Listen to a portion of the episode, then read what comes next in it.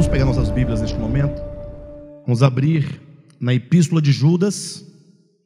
É o penúltimo livro da Bíblia, né? Antes de Apocalipse. Vamos ler então aqui os versículos 5, 6 e 7. Vamos dar seguimento aos nossos estudos.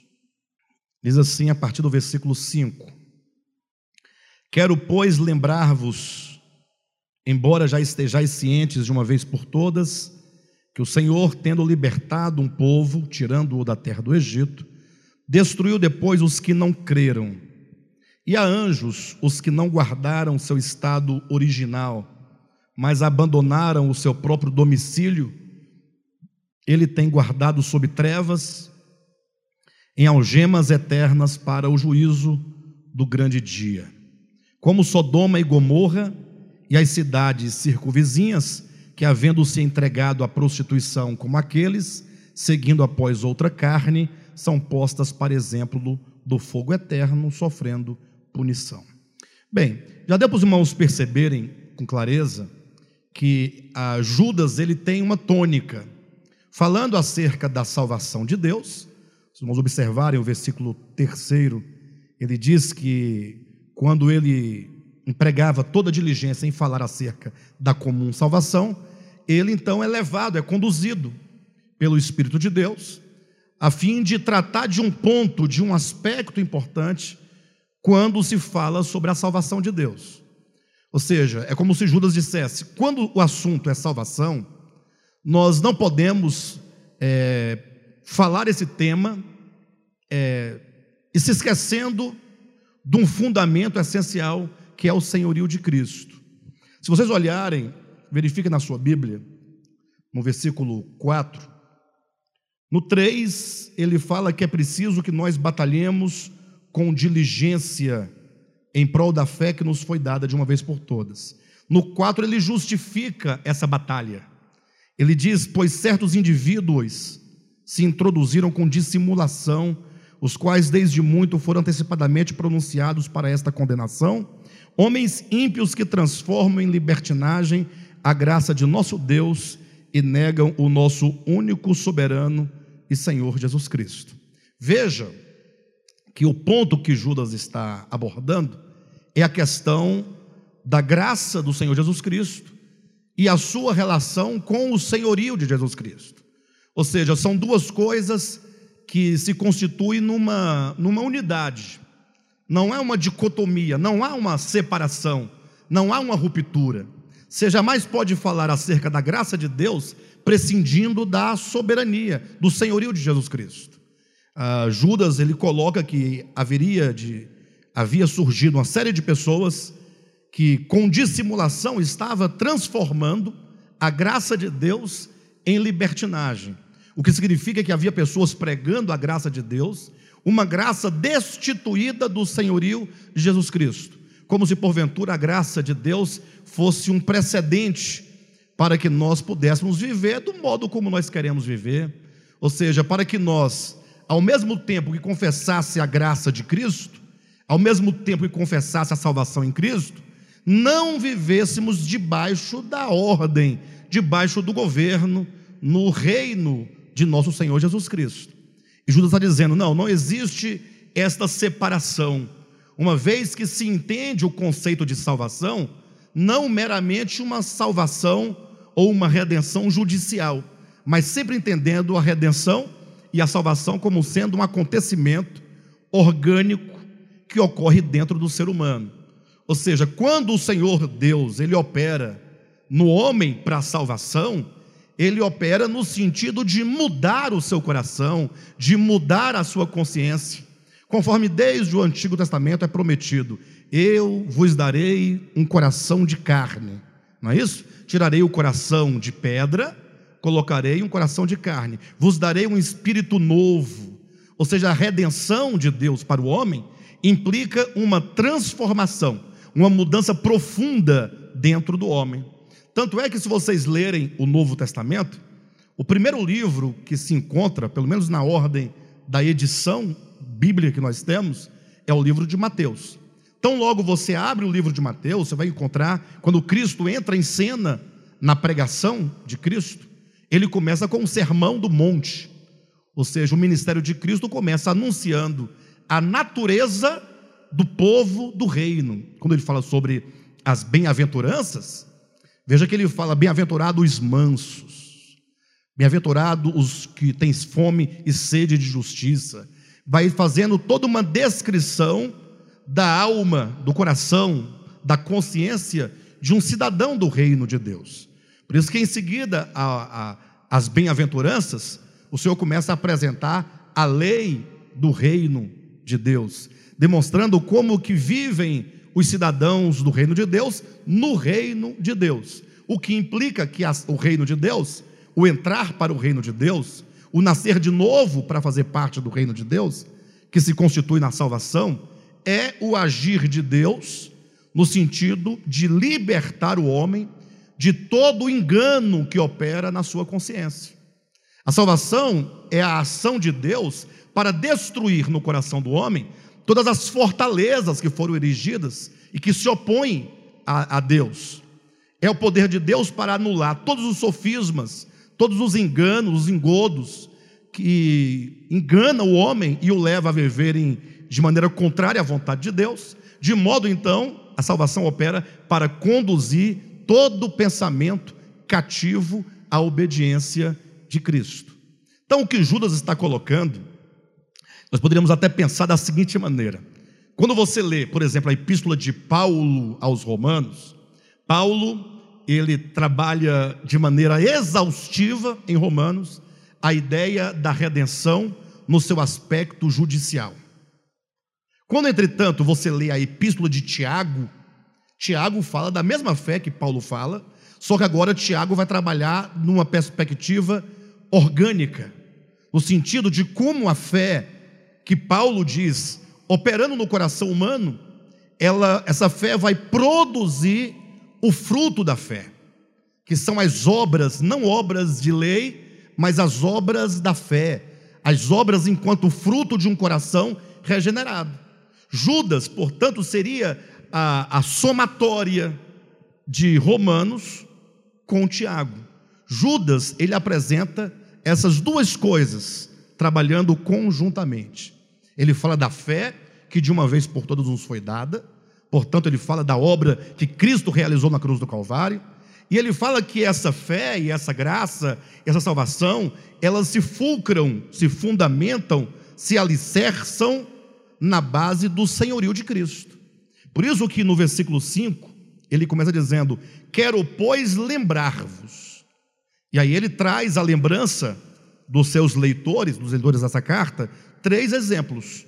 O primeiro ele coloca: Quero lembrá-los, ou lembrar-vos, da que Deus libertou o povo de Israel do Egito, e esse povo foi destruído no deserto. E por que esse povo foi destruído? Falamos semana passada. Porque eles tendo sido tirados com mão poderosa do Egito, eles não creram.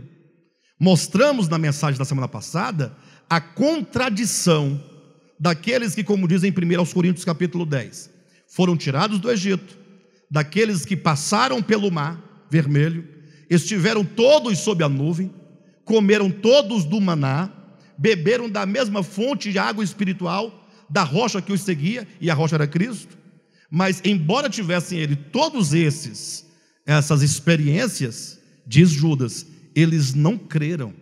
O que significa que é muito evidente a possibilidade de pessoas estarem tão somente no meio do povo de Deus, mas não terem uma experiência real de salvação.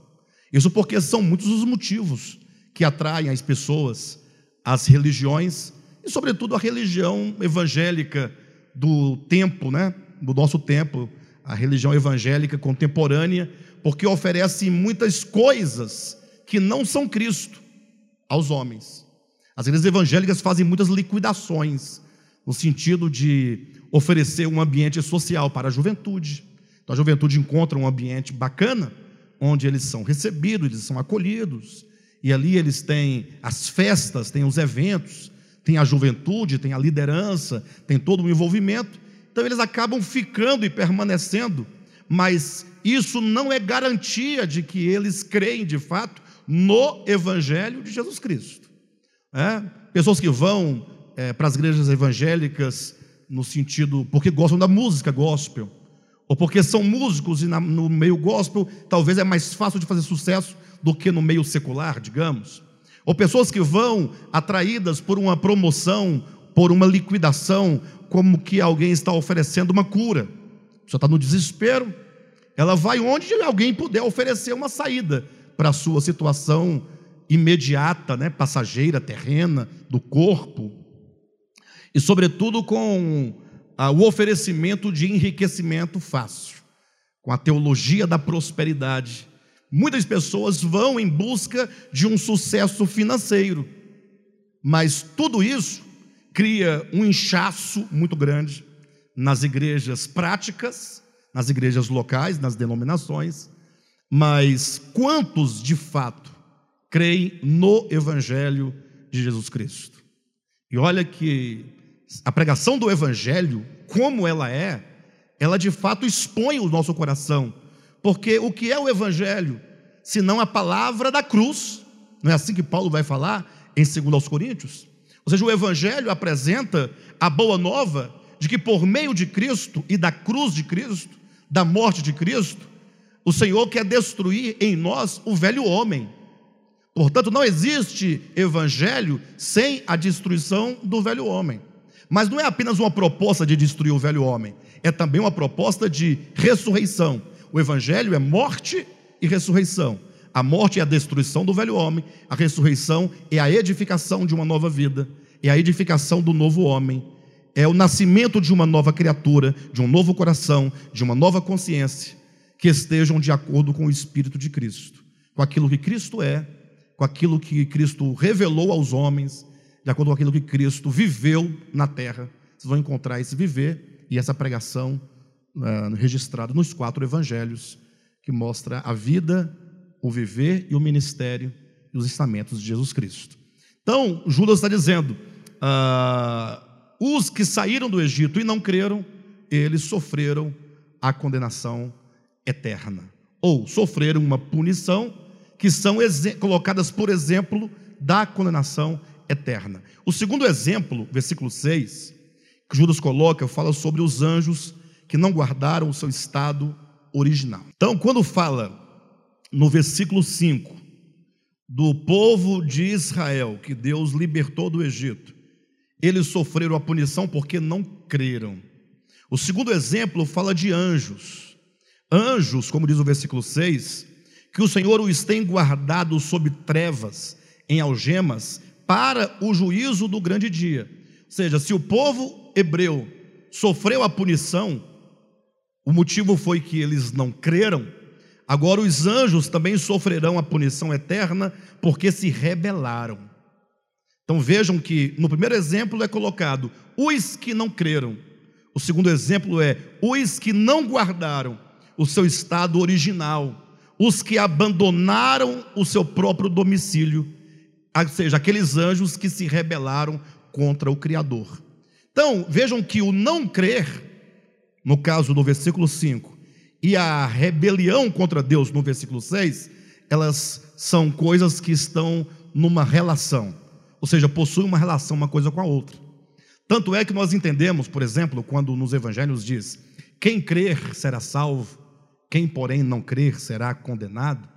Entendemos que esse crer implica um conhecimento de, da pessoa de Cristo, o crer implica que quando você ouve o Evangelho, que você vislumbra a pessoa de Jesus Cristo, você entende que a vida, que o viver, que os ensinamentos de Cristo é o único caminho que conduz ao Pai. Ou seja, não é uma questão de você simplesmente pensar, não, Jesus morreu por mim, eu aceito, estou feliz e estou salvo, portanto. Não, o Evangelho é um convite para que nós nos unamos à morte e ressurreição de Cristo. Ora, e o que é a morte e ressurreição de Cristo? Olhado pelo prisma da história cósmica de todo o universo. O que é a morte de Cristo, senão uma atitude inversa e contrária à grande rebelião de Lúcifer? Lúcifer disse no seu coração: Eu subirei acima das estrelas de Deus, dos céus, exaltarei o meu trono e eu serei semelhante ao Altíssimo. E ele vendeu essa proposta para um terço dos anjos de Deus. Na verdade, ele vendeu para todos, mas somente um terço dos anjos compraram essa ideia de Lúcifer. E então se rebelaram contra o Criador. A rebelião que acontece a partir de um coração que não está disposto a amar a Deus. Rebelião, portanto, é aborrecer a Deus. Rebelião enquanto não desejar viver debaixo do governo de Deus. Rebelião é se colocar em oposição a tudo aquilo que Deus é no seu coração. Então veja que o pecado original e a queda dos anjos se dá por um coração rebelde que procura se exaltar acima de todas as criaturas, fazendo-se a si mesmo Deus. E o que é a salvação? A salvação não pode ser algo contrário à queda. A salvação é um movimento inverso ao da queda. Se para acontecer a queda dos anjos, consequentemente a queda dos homens, nós temos um coração que se exalta e se faz a si mesmo um Deus, embora não seja Deus em natureza, mas se orgulha, é a presunção, é a vaidade de um coração que quer ser algo sem Deus. Nós temos em oposição a isso aquele que é Deus. Filipenses capítulo 2. Falando de Cristo, diz que sendo Ele Deus, subsistindo na forma de Deus, não julgou por usurpação o ser igual a Deus. Não tem como você ler Filipenses capítulo 2, por exemplo, a partir do versículo 5, e você não, não ver ali, não observar, não conseguir perceber no falar de Paulo, que Paulo está falando um pensamento inverso ao da queda. Então pense, Lúcifer era apenas uma criatura, de um lado. Lúcifer e todas as demais criaturas que caíram, todos criaturas. Do outro lado nós temos aquele que é Deus, sendo Deus, aquele de quem se, pode ser dito, ele é o eu sou. Temos aqui aquele que não é, temos aqui aquele que é. Aquele que não é, que é mera criatura, ele deseja ser como Deus. Ao contrário, aquele que é Deus, ele diz: Eu vou me esvaziar da minha glória e eu vou então me reduzir a uma criatura. Observa que enquanto a criatura deseja ser como Deus, Deus aqui deseja ser como criatura. Enquanto aqui há um enchimento, encher o coração de orgulho, de vaidade, aqui há um esvaziamento da glória. Vocês conseguem perceber esses dois movimentos? Na verdade, queda e salvação, queda e redenção, uma vez que uma coisa presume a outra, implica esses dois movimentos. Não é sem razão que, se você ler os evangelhos, não uma, nem duas, nem três vezes, você vai encontrar é, dezenas de vezes Jesus Cristo dizendo que aquele que segue a Cristo, aquele que é um cidadão do reino, aquele que ouve o evangelho e recebe o evangelho para dentro de si, é aquele que nega a si mesmo e que toma a sua cruz para seguir o Senhor. Ou seja, isso é redenção, isso é o evangelho, isso é o esvaziamento. De sorte então que é, viver esse esvaziamento, ou seja, reconhecer que há dentro de mim um ego muito forte, uma vaidade muito profunda, uma arrogância muito grande, que não raras vezes me faz ofender a Deus, ofender ao meu próximo, para minha própria promoção, para a projeção do meu egoísmo, das minhas vontades próprias quando eu reconheço que tudo isso é mal à luz do Evangelho, e pelo poder do Espírito Santo, eu, eu recebo trabalhar do Espírito Santo em mim, que começa a trabalhar no sentido, primeiramente, de anular todo o engano da minha mente, de me fazer compreender que eu não sou nada sem Deus. É uma obra de me libertar profundamente dos sofismas, das mentiras, que desde o Éden foi dito lá, a serpente dizendo para a mulher que se tu comer, se tu comeres desta árvore, serás como Deus. Tu não morrerás, pelo contrário, serás como Deus. Aí agora o homem está lá pensando que se ele viver sem Deus, ele não morre.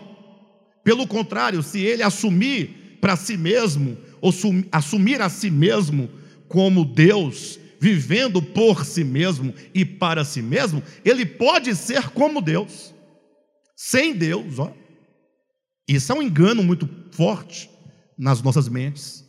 E as religiões, na sua maioria, vai incutindo no homem: você pode, você é poderoso, você é suficiente. Você, e agora ultimamente tem até mensagem dizendo que o homem é o centro de Cristo. Que se Cristo é o centro de Deus, o homem é o centro de Cristo. Que Cristo agora tem você pelo centro de todas as coisas, ou seja, você é a razão do próprio Cristo haver, existir. Isso é uma blasfêmia muito grande. Então vem o poder do Evangelho e começa a anular esses enganos, esses sofismas, nos convencendo, nos mostrando que nós somos um ramo ligado à videira. O problema é quando esse ramo, estando na videira, porque não tem como deixar de estar, porque todo ramo, ele é uma extensão da videira. Ramo não nasce fora da videira, ele só pode nascer da videira. Então esse ramo estando na videira, às vezes desenvolve uma inconsciência de que ele pode dar fruto sem a videira.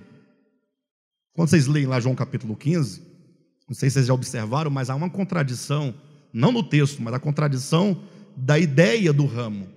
Quando Jesus fala assim: Olha, todo ramo que estando em mim e não permanece em mim, este não pode dar fruto. Olha, estando em mim, não permanece. Como é que alguém pode estar e estando não permanecer? Vocês entendem o que eu estou dizendo? O estar significa todas as criaturas existem nele. Isso é um fato. Creia você ou não, aceite você ou não, considere você ou não. Pode chamar o maior ateu de todos os homens de todos os tempos. Ele vai morrer negando aquele em quem ele vive. O fato de alguém não crer, o fato de alguém negar, o fato de alguém duvidar, não muda a situação. Todas as criaturas existem em Deus. Isso é um fato. Agora, o problema é que estando nele, vivendo nós em Deus, você pode desenvolver uma consciência alheia a Deus. É o que Paulo vai falar em Efésios 4,17. Aqueles que uh, vivem uh, alheios à vida de Deus por causa da ignorância do seu coração. Ou seja, um coração cheio de vaidade, embora ele exista em Deus como um ramo, ele vive como se fosse autossuficiente. Ele vive como se não dependesse de Deus. É o ramo que, estando em Deus, não permanece nele, na sua consciência. Nós temos que, primeiramente, ser libertos disso, desse engano, dessa vaidade. Queridos, quando nós formos libertos, lembra que Cristo diz: E conhecereis a verdade, e a verdade vos libertará? De tantas coisas que precisamos ser libertos, tudo depende de você conhecer a verdade. Ora, o que é a verdade? A verdade é Deus. O que Deus é, na sua realidade, é a verdade. Se Cristo veio ao mundo e mostrou a verdade. Quando, por exemplo, a Escritura fala do homem, no sentido agora negativo, dizendo que Cristo é a videira, o homem é apenas um ramo. Sem mim, diz Jesus, nada podeis fazer. Isso também é a verdade. Quando eu entendo que eu sou um ramo, como tal, dependo da videira. E sem a videira eu não posso fazer nada.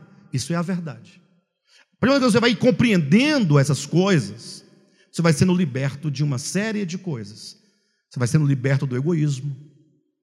O que é a vaidade, se não a presunção de querer ser? Mas se você é convencido pela luz do Evangelho, a verdade te ilumina, você fala, poxa, eu não sou. E agora então essa vaidade ela vai sendo, vai, vai, ela vai sendo vencida pela luz, vencida pela verdade. Quantas vezes nós, por exemplo, guardamos rancor no coração, guardamos ah, ressentimento no coração? Quantas vezes? E o que, que é esse ressentimento, esse rancor? Senão uma, uma autovalorização demasiada acerca de si mesmo em detrimento de outro.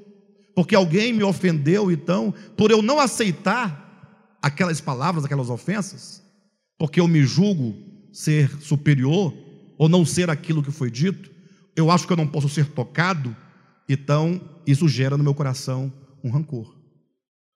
Mas quando a verdade me ilumina e eu entendo que eu não sou mesmo, que Deus é tudo em todos, e a grande verdade do Evangelho é essa: né? nós estamos, é, é, nós estamos ah, sendo ganhos por Cristo, para que Cristo seja tudo em todos.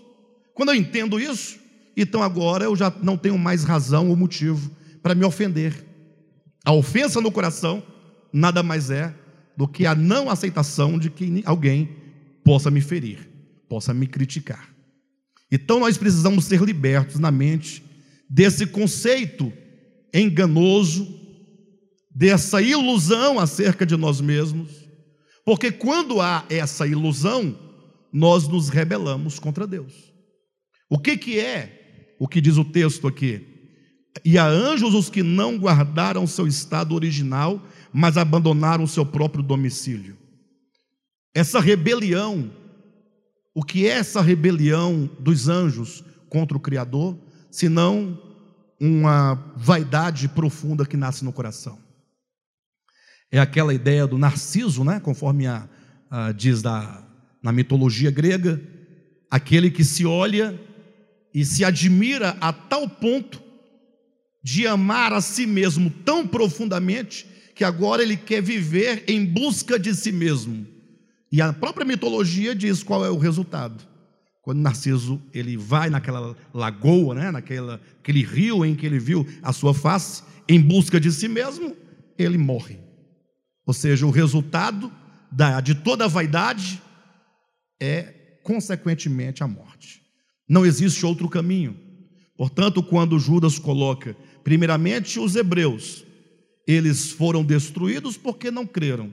Agora coloca os anjos, ah, os anjos que caíram, aqueles que não guardaram o seu estado original, a sua condição original, mas abandonaram o seu próprio domicílio, diz que esses sofrerão o juízo do grande dia, porque se rebelaram contra Deus.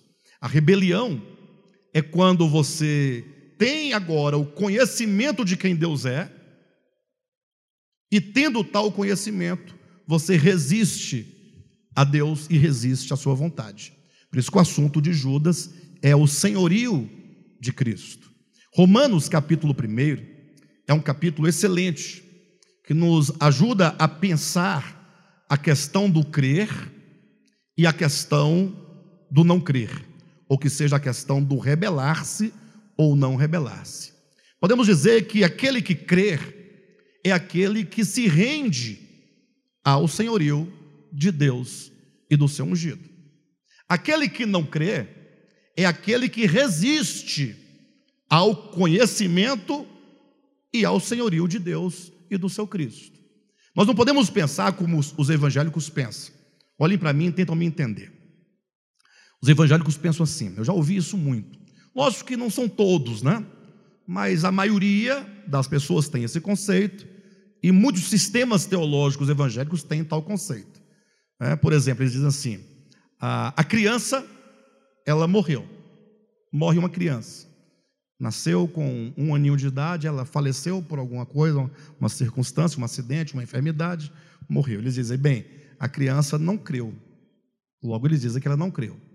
Ora, por quê? Porque ninguém foi lá pregar o evangelho para aquela criancinha.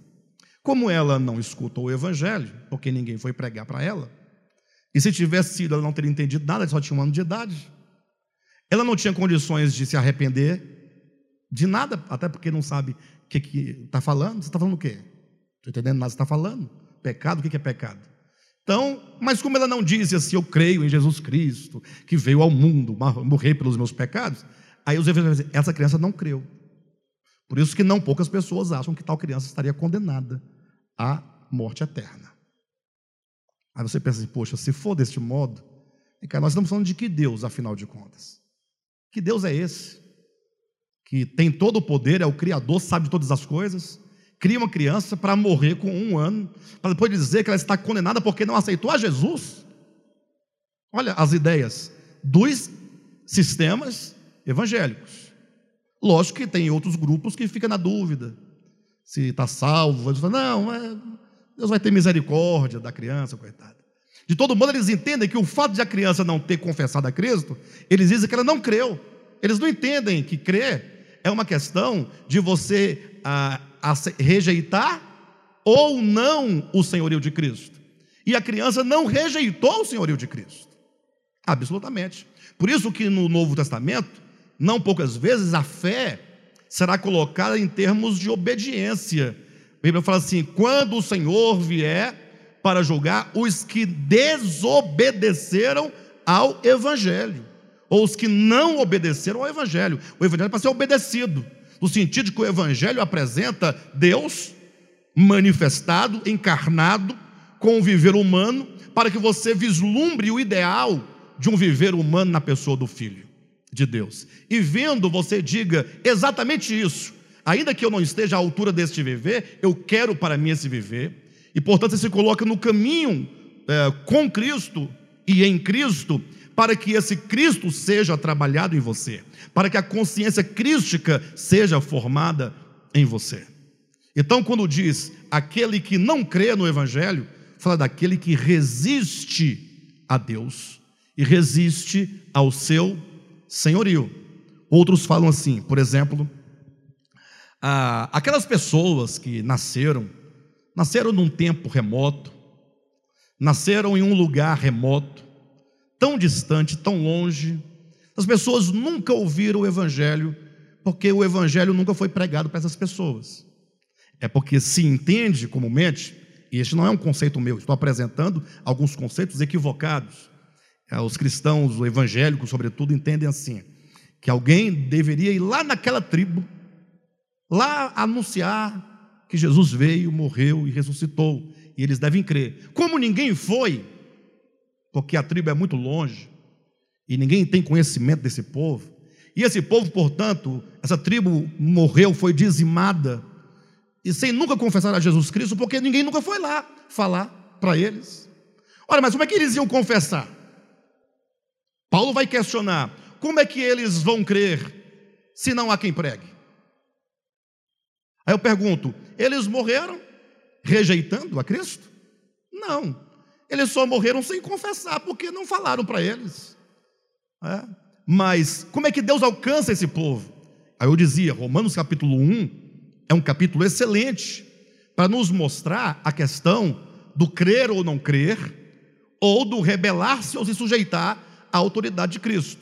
Porque em Romanos capítulo 1 diz que Deus, ele se revela a todos os homens.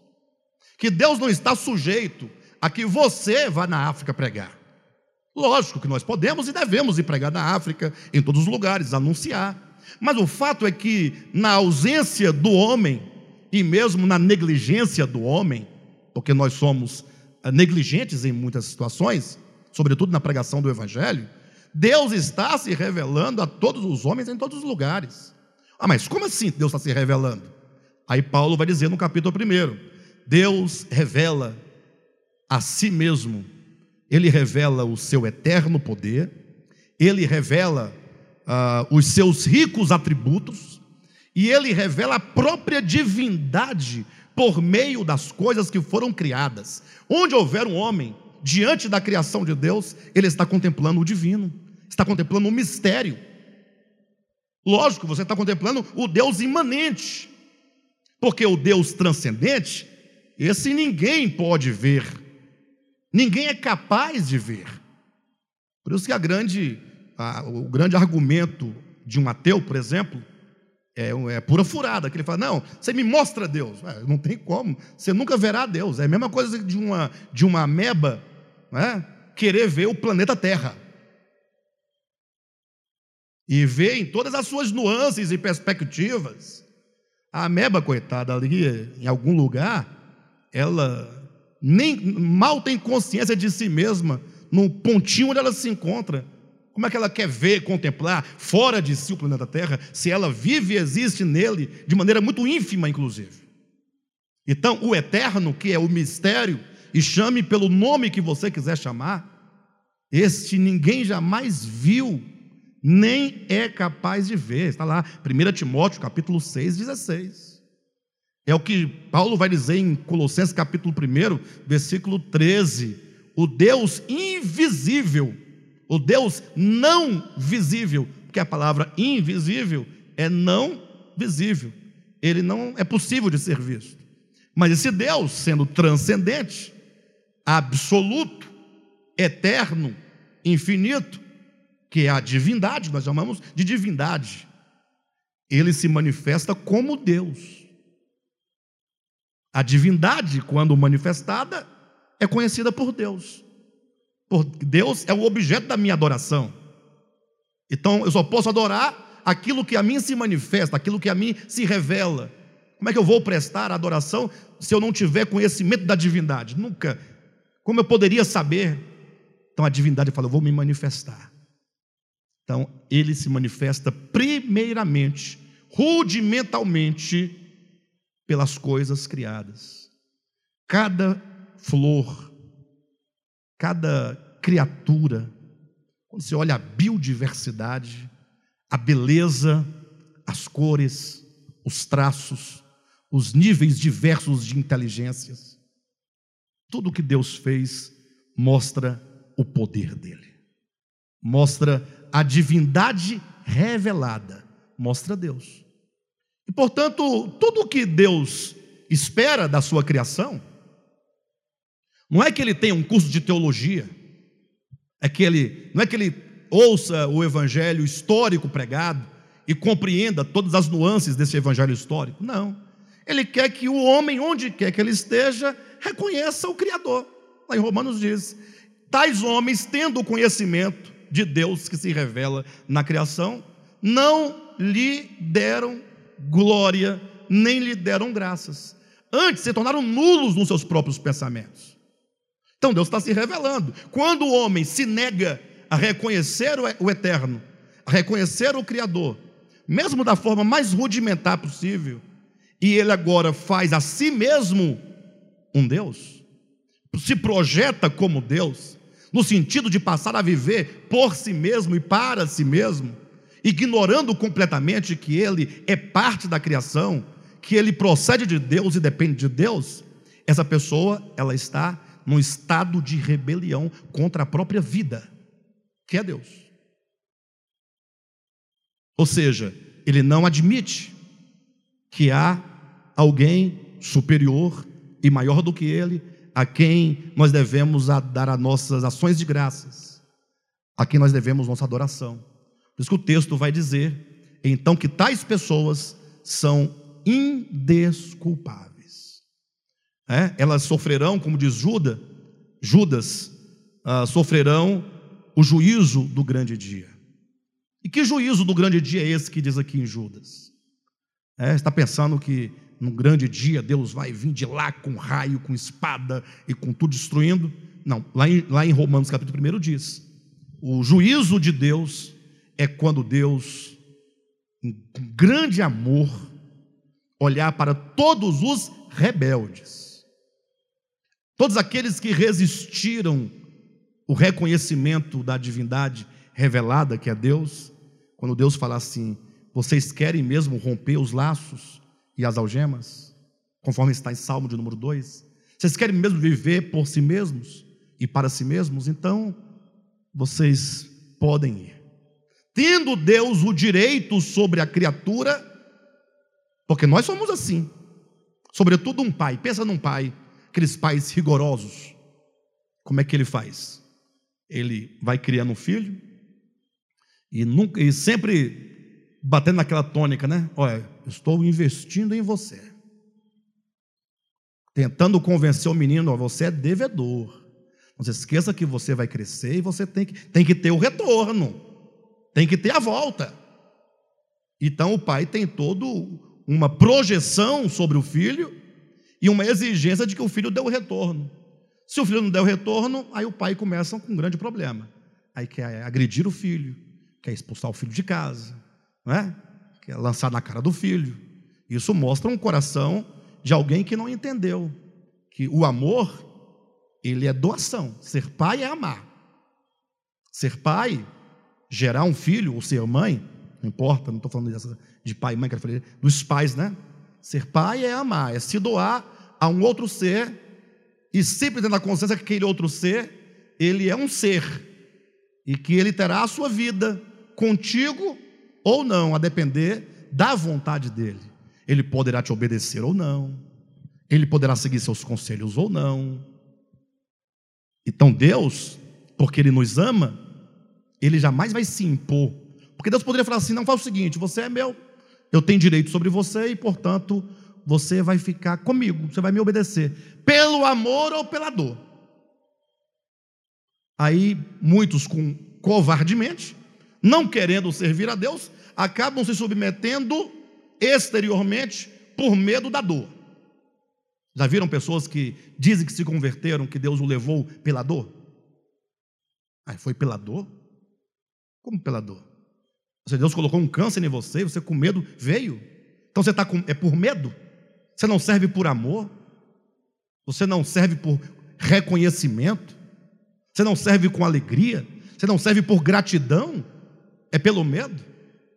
Então muitos covardemente acabam se sujeitando exteriormente, não de coração, pelo medo, pelo medo da dor, pelo medo da morte. Outros, heroicamente, não querendo servir a Deus, fala: Não, eu vou viver para mim mesmo. Quando eu falo heroicamente, eu quero dizer, é, não, isso não é nenhum tipo de elogio. Eu quero dizer que ele teve a, a, a, a honradez de assumir que não quer. E ele então arcará com todas as consequências da sua decisão. Por isso que lá em Romanos disse que por isso Deus os entregou. Esse entregar de Deus é permitir que o homem vá. Mas Deus poderia falar: não, você vai ficar aqui. Ah, mas eu não vou servir, eu não aceito, não quero, não gosto, não admito. Aí dizem algumas pessoas, né? Ou a maioria delas. Aí Deus faria, olha o verbo, faria um lugar de fogo. Pensa num lago de fogo. Um lago dá ideia de água, né? Abundância de água. Só que essas águas são labaredas de fogo. Agora imagina aquelas línguas de fogo.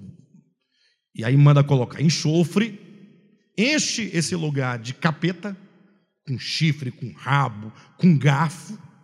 E agora pega aquelas almas que se rebelaram, assim, você pode não me servir, mas como eu tenho um direito sobre você, você vai ficar sofrendo um tormento eterno para ficar esperto, para saber que eu tenho poder sobre você.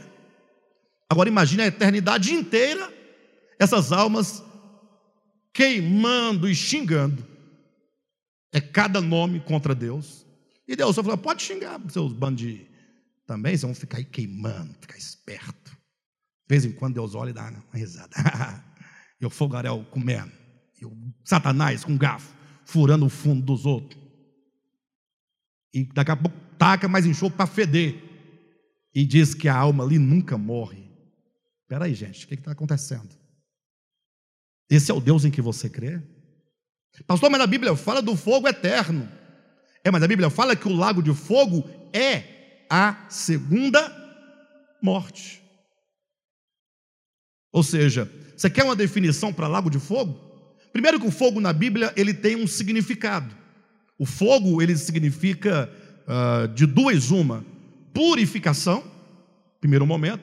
Quando você submete, por exemplo, o ouro extraído ali, né, da terra, cheio de impurezas, você coloca no fogo. O fogo visa a purificação do ouro, eliminar as impurezas. Então, o, o fogo ele está purificando aquela, aquele bem, aquela, aquele metal precioso. Por outro lado, para a escória do ouro, o fogo é destruição.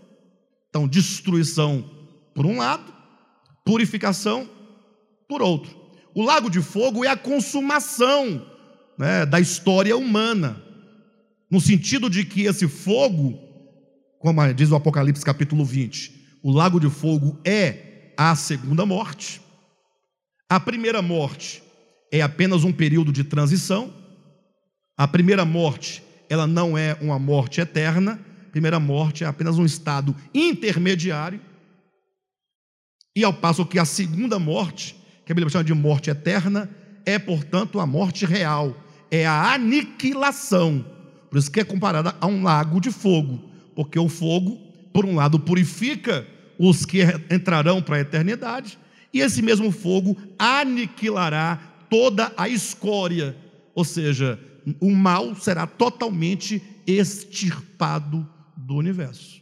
O fogo terá, tem uma ação de limpar o universo. Então nós estamos aí numa, numa direção em que o Senhor, como está lá em 2 Pedro, capítulo 3, o dia em que os céus serão incendiados, os elementos se desfarão abrasados. Está falando do dia de Deus, da parousia, que é o que nós chamamos de segunda vinda de Cristo.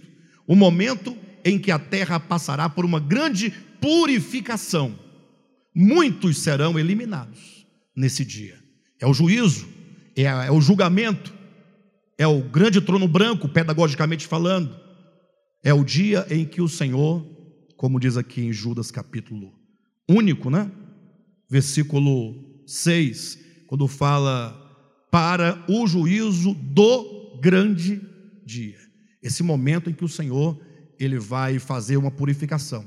Tanto é isso mesmo que eu estou dizendo, eu pretendo logo mais trazer uma mensagem bem específica para os irmãos, baseada em 2 Pedro capítulo 3, que quando Jesus, o próprio Cristo, fala da sua segunda vinda, Mateus capítulo 24, ou Lucas capítulo 17, ele fala assim: vocês querem entender como é que será o dia da minha vinda, do, da vinda do filho do homem? Os discípulos, queremos saber. Ele fala assim: será como nos dias de Noé. Ele aponta os dias de Noé como sendo um evento mediante o qual você pode compreender como serão os seus dias daqui. Quer entender a vinda de Cristo? Quem quer entender? Será como nos dias de Noé. É só olhar para lá. Ora, o que foi os dias de Noé? Não foi uma transição de purificação? Não foi? As águas não veio para limpar o mal e estabelecer uma nova ordem? Não foi assim também com Sodoma e Gomorra? Ou seja, os exemplos que Cristo dá no Evangelho, aquilo que Pedro diz, todos falam do juízo do grande dia. Fala desse momento em que Deus há de intervir na história humana. Saiba disso. Quando falamos de segunda vinda de Cristo, e essa é a grande certeza do Evangelho, uma das grandes certezas, né? porque é, temos a ressurreição de Cristo, é uma grande certeza. Nós temos agora tem a segunda vinda de Cristo. O problema é que os crentes eles fizeram da vinda de Cristo um momento de fuga, que Jesus vai vir escondido, que ninguém vai ver, vai levar meia dúzia com ele para o céu e vai tocar o terror na terra aqui com o anticristo. Lógico, a apostasia, a grande tribulação, já está vindo. Lógico que nós não chegamos ainda nos momentos mais dramáticos. Mas nós já estamos vivendo já o princípio das dores. Ou seja, a terra vai entrar num caos, numa convulsão e numa convulsão e numa confusão. É. Ou seja, a terra já está gemendo, ela já está dando os indícios de que ela não vai suportar muito tempo. E isso é juízo divino. Porque o que Deus poderia fazer? Ah, apesar de tudo, eu vou impedir que as coisas aconteçam vou impedir que a própria criação se revolte, vou impedir os cataclismas, vou impedir os terremotos, eu vou impedir. E Deus então fala: essa, essas são as consequências do pecado do homem. E as coisas estão aumentando. Assista a televisão, você vai ver as palavras de Cristo se cumprindo cabalmente. Interessante que Jesus falou coisas tão simples, né? Falando dos últimos dias, pai contra filho, filho contra pai nação contra nação, uma coisa básica, simples. Mas quando você liga o seu televisor pela manhã, falo pela manhã por causa dos jornais populares que tem. Né? Jornais populares é. O Jornal Nacional fala, não, morreu tanto, acabou.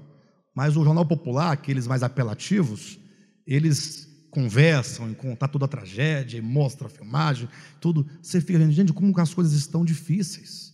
Como que o mundo está entrando para um estágio de apodrecimento total. O homem perdeu a noção da vida, o valor da vida.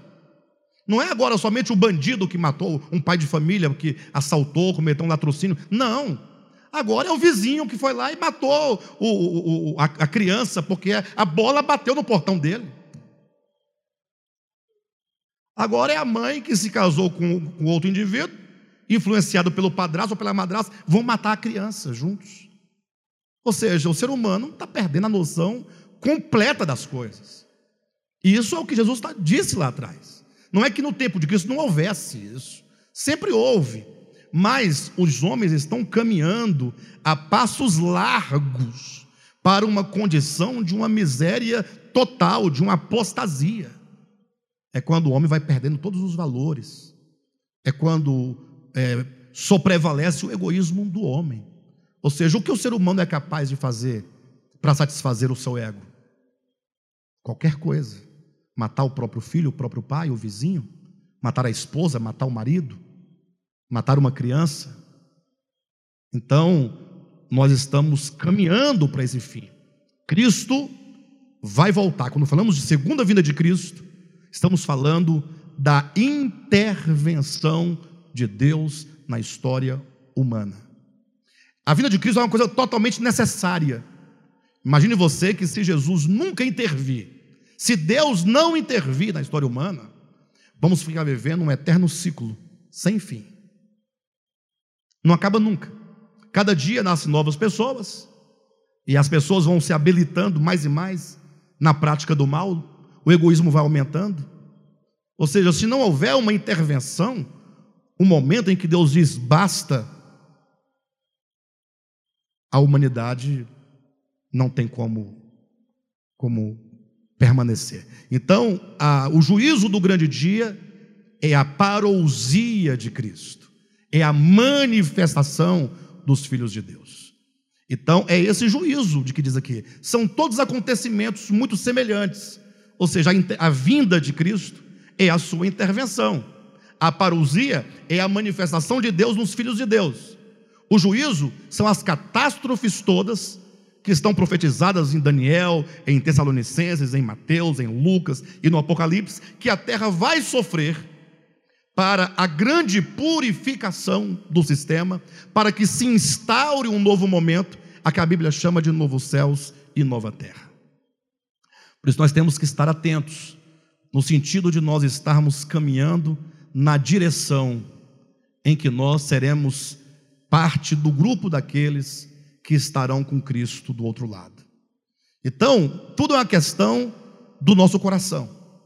No caso, os anjos, aqui do versículo 6, estou colocando apenas um aspecto desse não guardar o seu estado original, mas abandonar o próprio domicílio, em termos da rebelião desses anjos. Ou seja, não importa se seja homem ou anjo, todo ser inteligente que se rebela contra o Criador, certamente sofrerá a punição eterna, sofrerá o juízo eterno. Bem, quanto a nós, devemos entender que não é simplesmente alguém diz assim, não, eu aceitei Jesus, eu agora sou um seguidor de Jesus e pronto, agora eu vou para o céu. É só ele voltar, ele vai queimar os maus e eu vou para o céu, juntamente com ele. Calma, as coisas não funcionam dessa maneira. Quando nós falamos em salvação orgânica, nós não estamos aqui com nenhum tipo de de, de pressuposto infundado. Eu quero demonstrar para os irmãos como que acontece, como se opera essa salvação em nós, no sentido desse juízo de que diz Judas aqui no seu livro. Abra sua Bíblia em primeira epístola de Pedro, capítulo 4. Capítulo 4, versículo 12. Diz assim, olha: Amados, não estranheis o fogo ardente que surge no meio de vós então, observe que aqui no texto já surge a figura do fogo, né? E é um fogo ardente.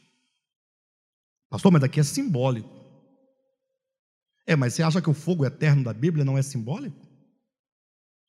Ou quando se fala de fogo eterno na Bíblia, está pensando num fogo literal, físico. É? Vamos lá.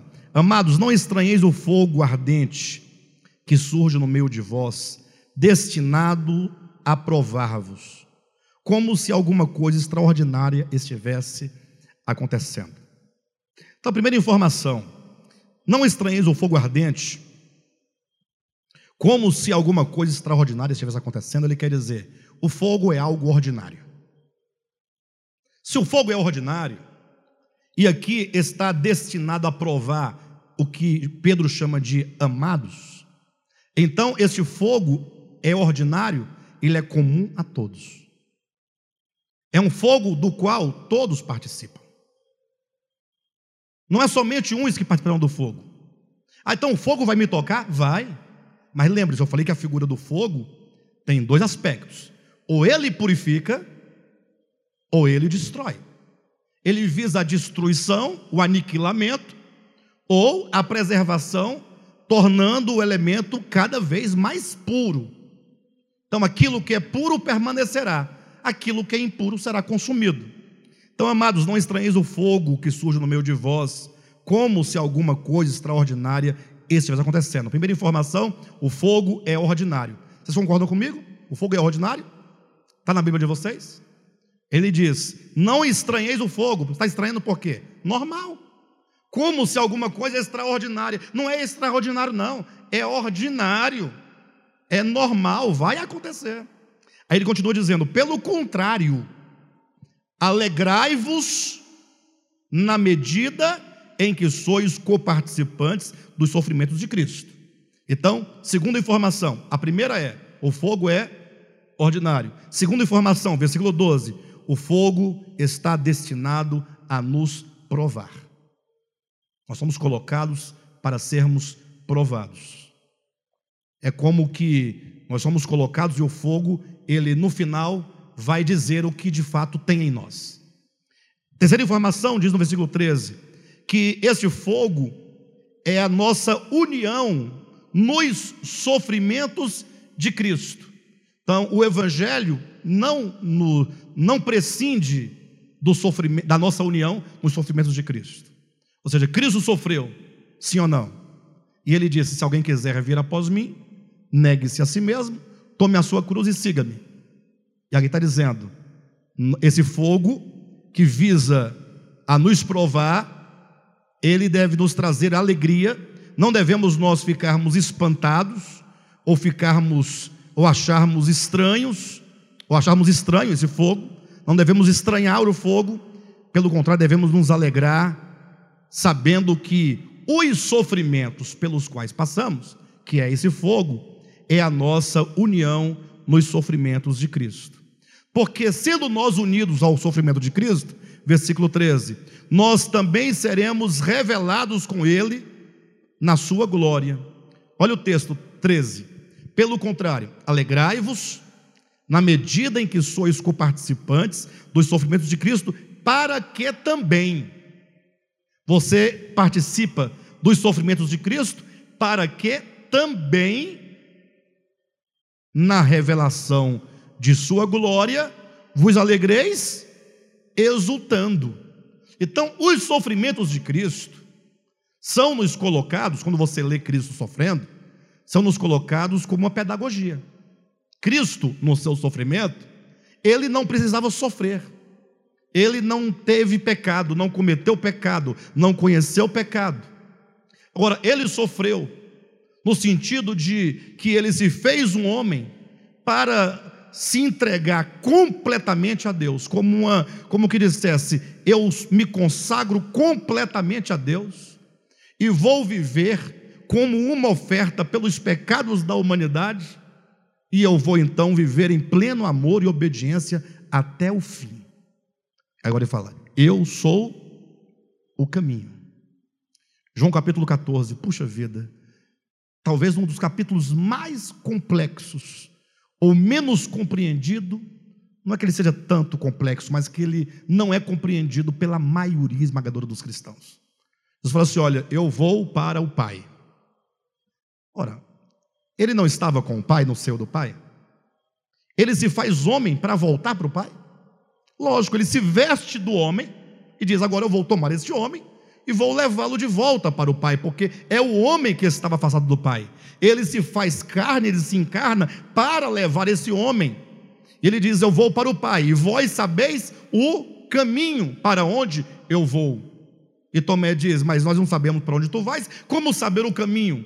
Deus responde: Ora, eu sou o caminho, Então, o caminho é o Cristo nos seus sofrimentos, é o Cristo na sua cruz, é o Cristo na sua morte. Se você se propõe a voltar para o Pai, você tem que voltar neste caminho de sofrimento e de destruição e de aniquilação e de morte. Para que, do mesmo modo que Cristo, depois do terceiro dia, ele ressuscita. E o que é a ressurreição de Cristo? Quem sabe? É a glorificação.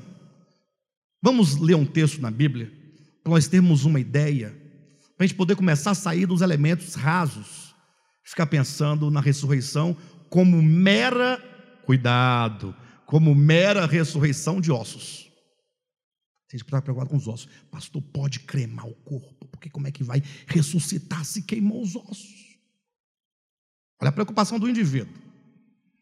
Uh, nós vamos voltar para 1 Pedro, mas abre lá em Lucas, capítulo 24. Deixa eu ver se eu encontro o texto que eu gostaria de mostrar aos irmãos. Olha a ressurreição aqui, ó. 24, 25 e 26. 24 a 26. Não, melhor, 25 e 26.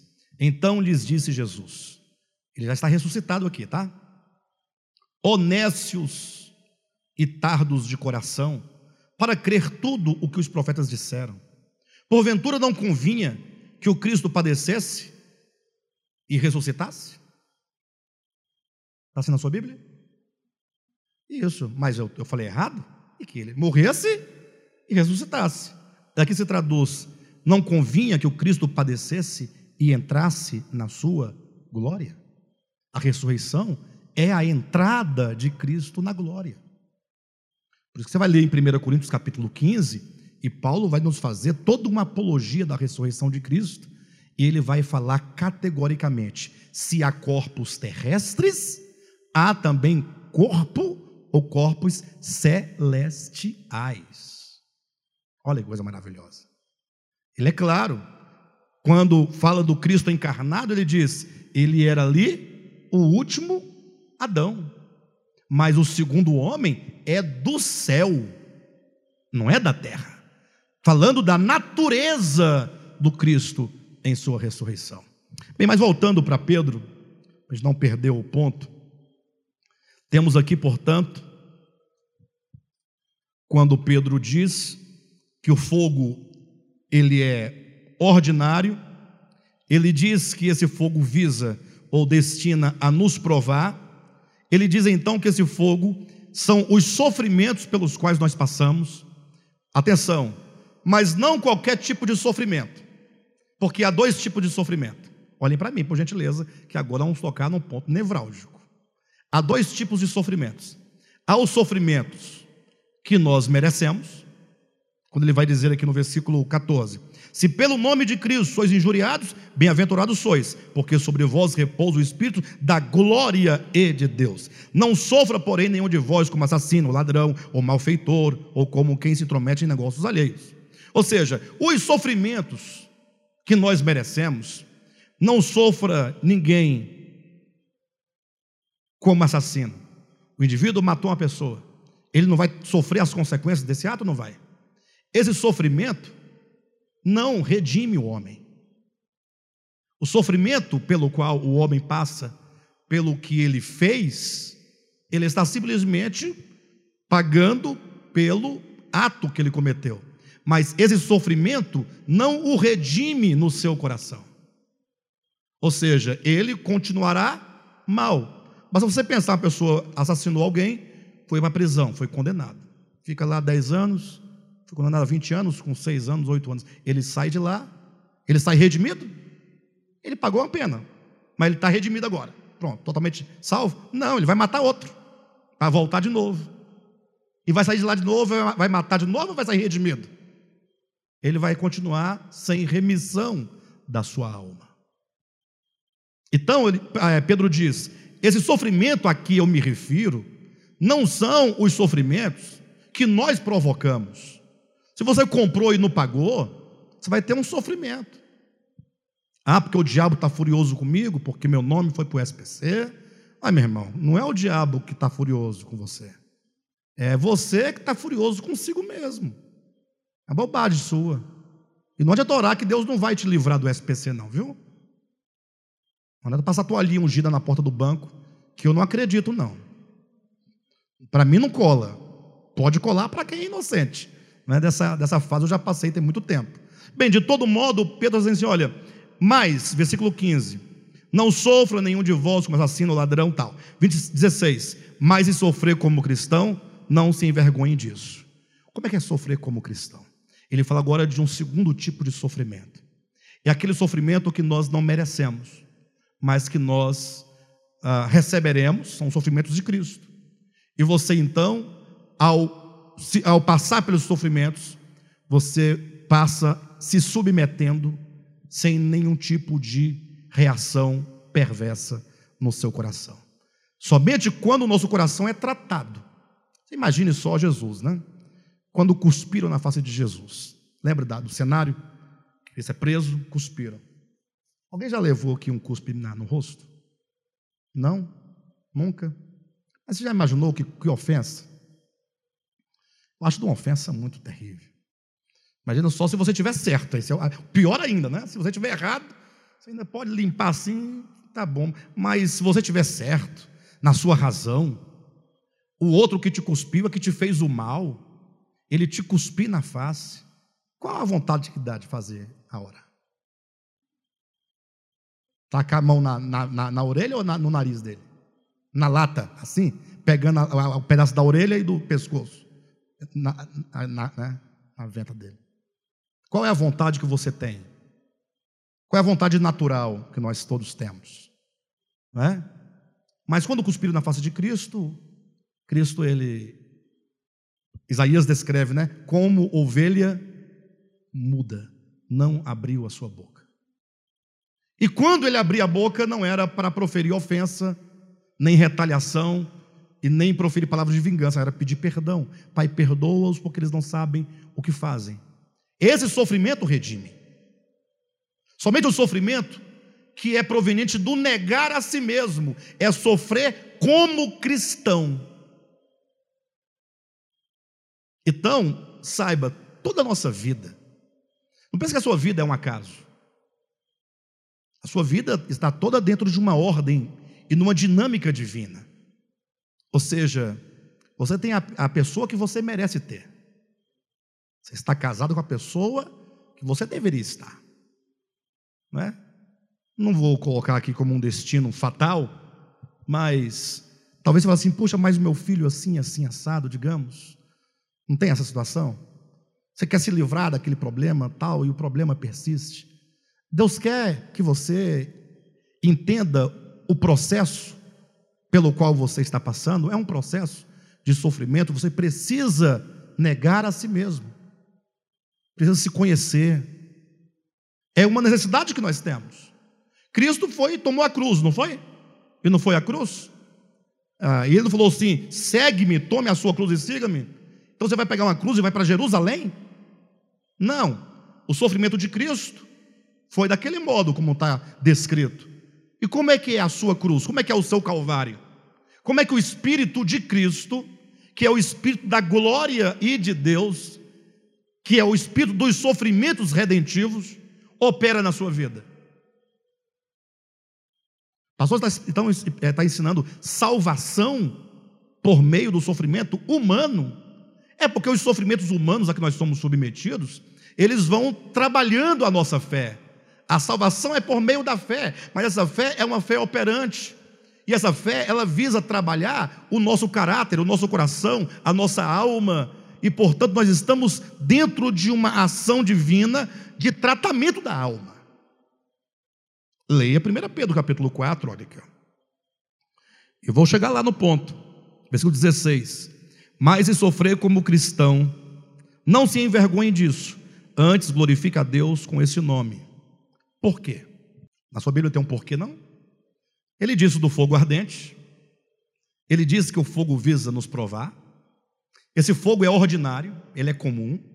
Não é algo que um passa, o outro não passa, todos deverão passar.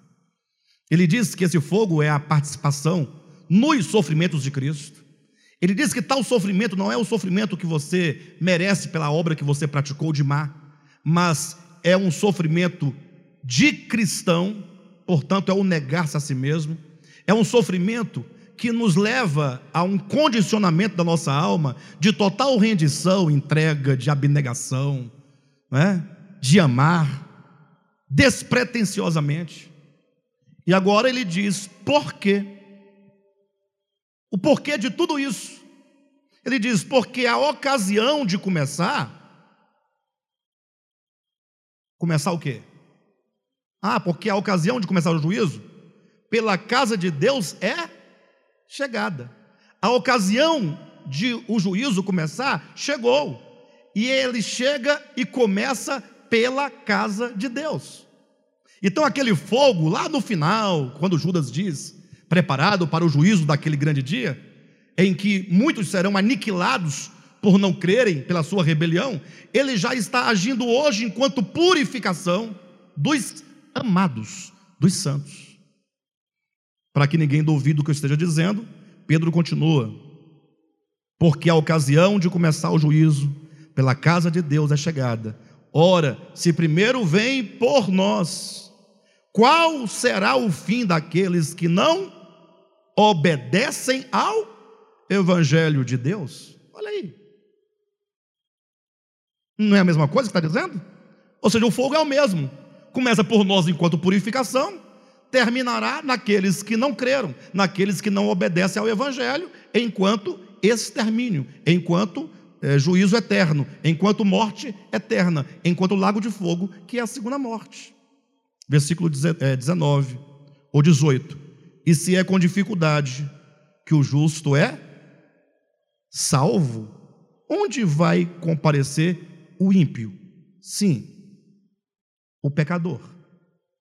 Se é com dificuldade que o justo é, que dificuldade é essa? Não estão os sofrimentos que ele falou? Esses sofrimentos não estão trabalhando para a salvação deste justo? Sim ou não? Agora imagine o ímpio. 19: Por isso também os que sofrem segundo a vontade de Deus encomendem a sua alma ao fiel Criador na prática do bem. Então, tá aí. A prática do bem, os atos generosos, tudo isso são coisas muito ruins e são coisas muito boas. A generosidade é coisa boa ou coisa ruim? Vamos lá, deixa eu perguntar aqui para vocês. Ah, quem gosta aqui, deixe-me ver. Uma comida gostosa que vocês gostam, me fala aí. Uma picanha gorda assada, que todo mundo gosta, não, da picanhazinha. Picanha assada é boa ou é ruim? Boa. Porque é boa, vocês sempre estão se expondo a ela, não? Sempre que tem oportunidade, você. Ah, vamos para a churrascaria? Vamos. Até churrasco lá em casa. Opa, bacana. Sempre você quer estar tá perto dessa picanha. Agora, uma, um dentista arrancar um dente com um buticão é bom ou ruim? Ah, você só vai se for forçado. Se, na última, se você não tiver outro jeito, você vai. Concorda ou não? Então, olhe para esses dois exemplos. Para a picanha, você corre para lá, sim ou não? E para o buticão, você foge. A generosidade é como a picanha ou como o buticão? Entenderam? Sim ou não? Porque se você falar que é como uma picanha, você fala assim: ah, eu acordo com vontade de, de ser generoso. Hoje eu estou desesperado ah, para, para abençoar as pessoas com todas as coisas que eu posso fazer, materiais e, e, e psicológicas e tudo mais. Se eu puder abraçar, eu quero abraçar o máximo. Eu quero doar meu salário, eu quero dividir minha comida, eu quero dividir minhas roupas. E eu não penso que é bem assim. Me fala, não, pastor, mas eu gosto, eu tenho muito prazer nisso. É, mas certamente você já está sendo ou tem sido trabalhado. Quanto mais nós somos trabalhados na prática do bem, significa essa transformação, essa mudança, quando a generosidade se torna para nós um prazer. Quando a prática do bem começa a se tornar um prazer. Prazer não no sentido de que Então, fala assim: eu tenho que ser generoso, eu tenho que dar, não tenho o que fazer, né? A pessoa está passando, não tem o que fazer. Fazer o quê? Né? Quando mais se é pessoa muito próxima, família, aí que vai complicando. Né? A igreja está precisando, tem que ajudar. Tal. Mas eu falo da pessoa que tem satisfação, que ela faz voluntariamente, que não precisa ser requerida, que ela está sempre na expectativa e no desejo de estar sempre fazendo.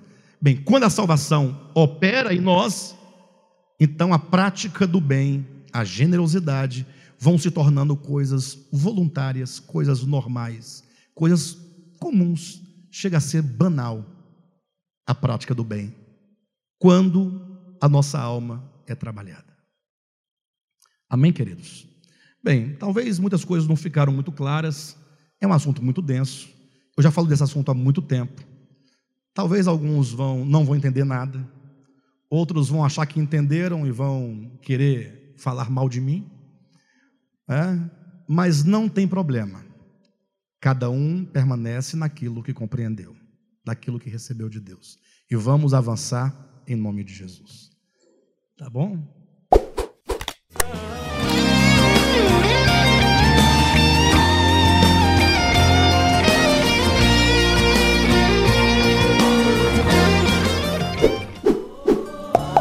Oh.